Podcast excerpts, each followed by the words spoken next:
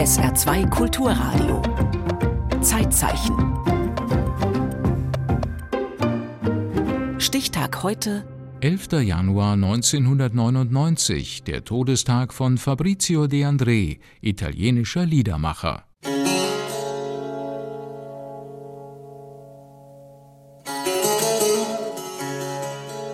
Meines Wissens hat der Mann nie auf einer Bühne gestanden, der hat wirklich immer gesessen.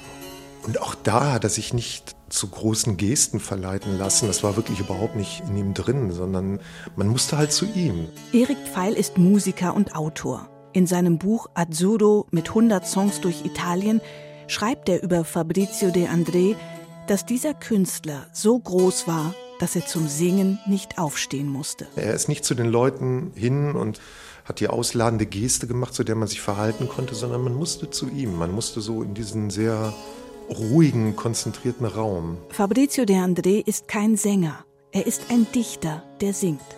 Seine Texte erzählen von Menschen, die ausgestoßen sind, am Rande stehen, Leid durchleben. De André taucht tief in Bilder hinein, in Gefühle. Auf der Bühne wirkt sein langer Pony oft wie ein Vorhang, den er zuzieht, um zu singen. Oh oh mein, oh mein.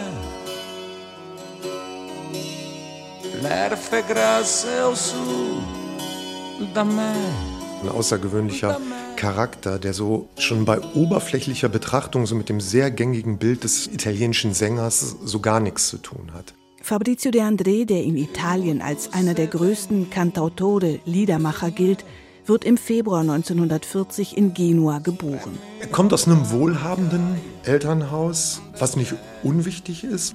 Der Vater war Geschäftsmann und die Mutter von Haus aus wohlhabend. Das war so genau das Leben, was er halt nicht wollte, ne? aus dem er raus wollte und gegen das er anfangs sehr lautstark und später sehr leise und selbstbewusst halt aufbegehrt hat.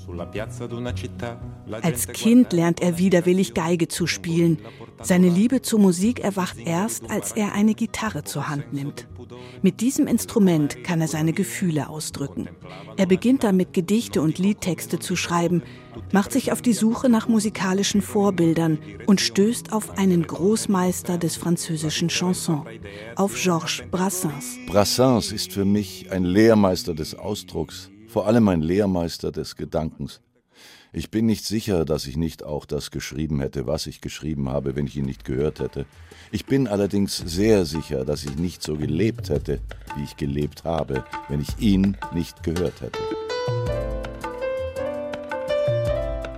Mit 18 Jahren zieht der Unternehmersohn, sehr zum Entsetzen seiner Eltern, mit einer Prostituierten zusammen.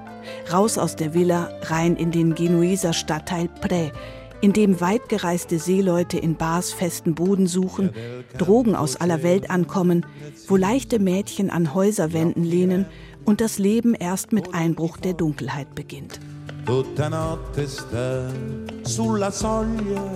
Er hatte mal gesagt, er sei mit den Unterdrückten, mit den Ausgestoßen. Aber er hat das ernst gemeint. Ne? Also diese Nähe, die war nicht nur behauptet, sondern die wurde tatsächlich gelebt. Die Gegend rund um den Hafen von Genua inspiriert den Italiener und er besingt die Via del Campo, eine schmale Straße, die sich durch den Stadtteil Prä zieht und auf der sich alles tummelt, was das Viertel ausmacht. Und das ist ein Lied, da singt er über eine Prostituierte. Und die letzten Zeilen davon, die sind einfach so gut. Dai diamanti non nasce niente, dall'etame nascono i fiori. Aus Diamanten wächst nichts, aus dem Mist aber wachsen Blumen. Das ist so ein Satz, der würde bei geringeren Dichtern, könnte der vielleicht platt klingen, aber bei ihm ist das wirklich so die Wurzel. Aus dem Dreck kommt die Schönheit. Dai diamanti non nasce niente. Das Lied Via del Campo ist Teil seines ersten Albums und erscheint 1967. Das ist auch das Jahr, in dem Fabrizio De André seinen Durchbruch hat.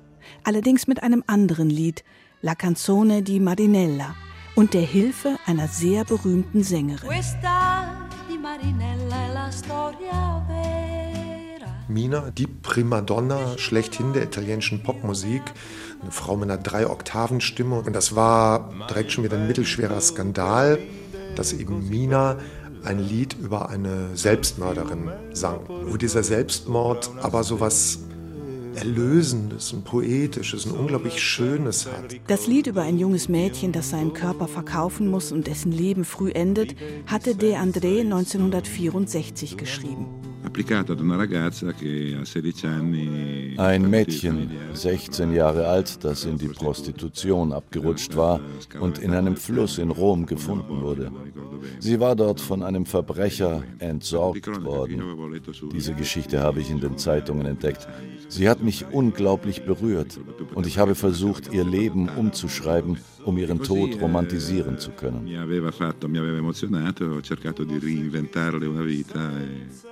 Dies ist die wahre Geschichte von Marinella, die im Frühling in einen Fluss stieg.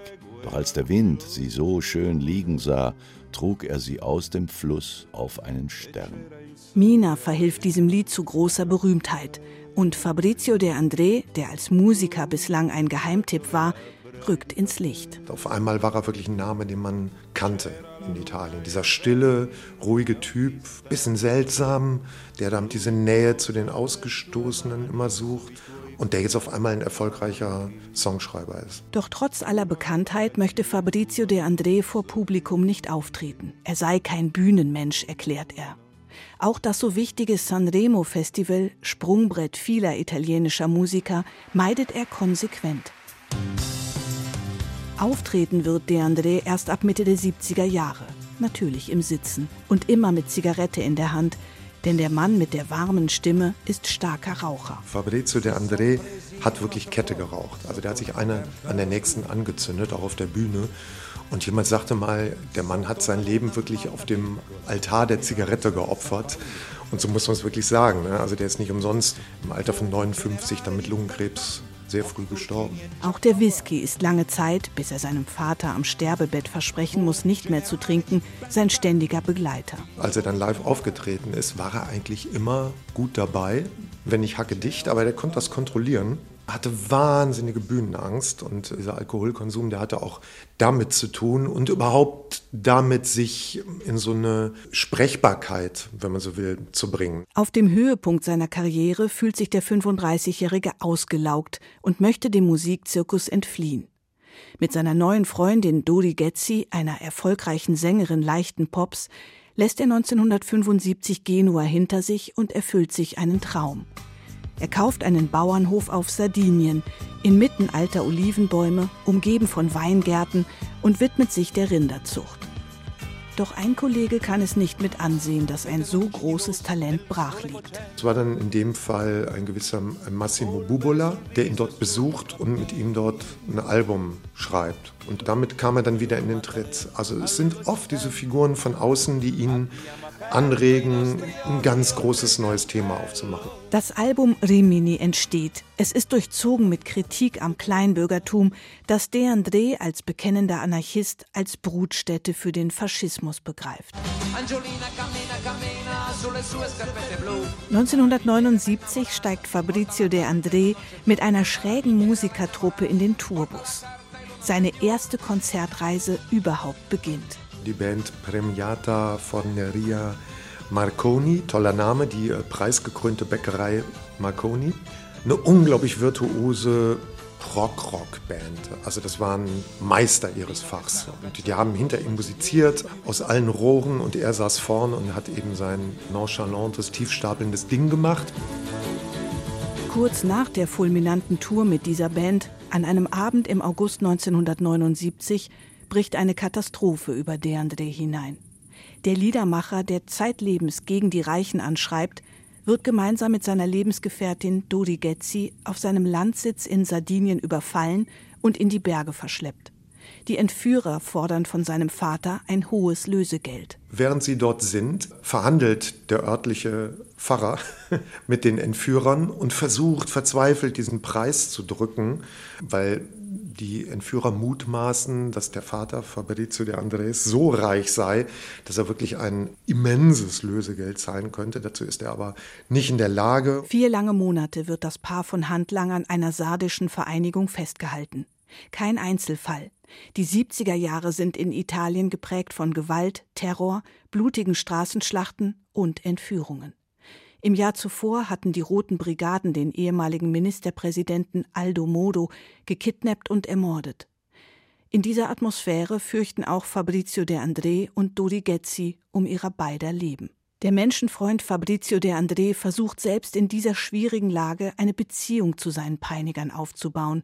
Er verwickelt sie in Gespräche und findet so heraus, dass die Männer selbst Unterdrückte sind, die nur ausführen, was mächtige Drahtzieher ihnen befehlen. Und setzt sich dann später nach seiner Freilassung dafür ein, eben nicht die Entführer, sondern die Hintermänner zu fassen. Die werden aber nie belangt. Gegen eine Summe von heute umgerechnet etwa 500.000 Euro kommen Fabrizio de André und Dodi Gezzi wieder frei. Quello che non ho è di farla franca. Es war eine bedeutende Erfahrung. Und bei Fabricios Arbeit war die unweigerliche Folge, dass er die durchlebten Eindrücke und Gefühle in neuen Liedern ausdrückt. Auch um die Schmerzen und auch das Glücksgefühl, den Wert des Lebens am Ende mehr zu verstehen. Fabrizio de André tut das auf seine ganz eigene Weise. Er erweitert die Erlebnisse der Entführung, indem er von der Ausbeutung sardischer Hirten singt und dessen Schicksal mit dem der nordamerikanischen Ureinwohner verknüpft. Die Platte erscheint ohne Titel, wird aber Lindiano genannt, weil auf dem Cover ein Cheyenne-Indianer zu Pferd zu sehen ist. Ein Meisterwerk gelingt Fabrizio de André 1984 mit dem ungewöhnlichen Album Creusa de Mar, zu Deutsch Kleiner Pfad runter zum Meer. Es gilt als eines der besten Alben der 80er Jahre. Entstanden ist es gemeinsam mit Mauro Pagani, Gründungsmitglied der Band PFM. Pagani ist ein Instrumentenforscher, der Musikinstrumente sammelt und zu spielen weiß. Fabrizio de André war so gut, so groß, so eigensinnig und hatte eine so eigene Stimme künstlerisch, dass er problemlos immer die Tür aufmachen konnte und Zusammenarbeiten gesucht hat. Fabrizio de André besingt auf diesem Album seine Heimatstadt Genua mit all den gestrandeten Existenzen. Er streift durch das Prostituiertenviertel, erzählt wörtlich von Nussknackerschenkeln und Gold in den Arschbacken. Händler vom Fischmarkt schreien dazwischen. De André schreibt die Texte durchweg in ligurischem Dialekt, den kaum ein Italiener versteht, um richtig deftig texten zu können. Das Album Gröser de Mar ist eine dichte Klangwelt, eine musikalische Reise durch den gesamten Mittelmeerraum. Exotisch, archaisch sind die Instrumente, die Mauro Pagani und einige Gastmusiker zum Klingen bringen. Erik Pfeil, Autor des Buches Azudo mit 100 Songs durch Italien. Der kam dann mit Berber-Trommeln an, mit Instrumenten wie Ud oder Sass, mit Saiteninstrumenten aus anderen Kulturregionen. Und das hat sich eben befruchtet mit dieser Idee, die der André hatte, eben Genua zu erzählen als diese Stadt, die Ausgangspunkt ist für diesen Mittelmeerraum, für diese Mittelmeerreise, für diese Mittelmeererforschung, diese Bespiegelung. Nach diesem Wunderalbum produziert Fabrizio de André noch zwei Platten, Le Nuvole und drei Jahre vor seinem Tod Anime Salve, zu Deutsch Gerettete Seelen. Erneut eine Hommage an die Menschen am Rande, an die Einsamen. Am 11. Januar 1999, heute vor 25 Jahren, stirbt der große Cantautore Fabrizio de André mit 59 Jahren an Lungenkrebs. In Italien ist es so, wenn eine dieser Ikonen, einer dieser Heiligen, und dazu werden viele italienische Künstler ja schon zu Lebzeiten, wenn die sterben, dann ist wirklich Land unter. Also das ist beispiellos. Und auch bei der André hat man das gesehen, wo sich dann wirklich Zehntausende versammelt haben. Ich glaube, das war ein Schock.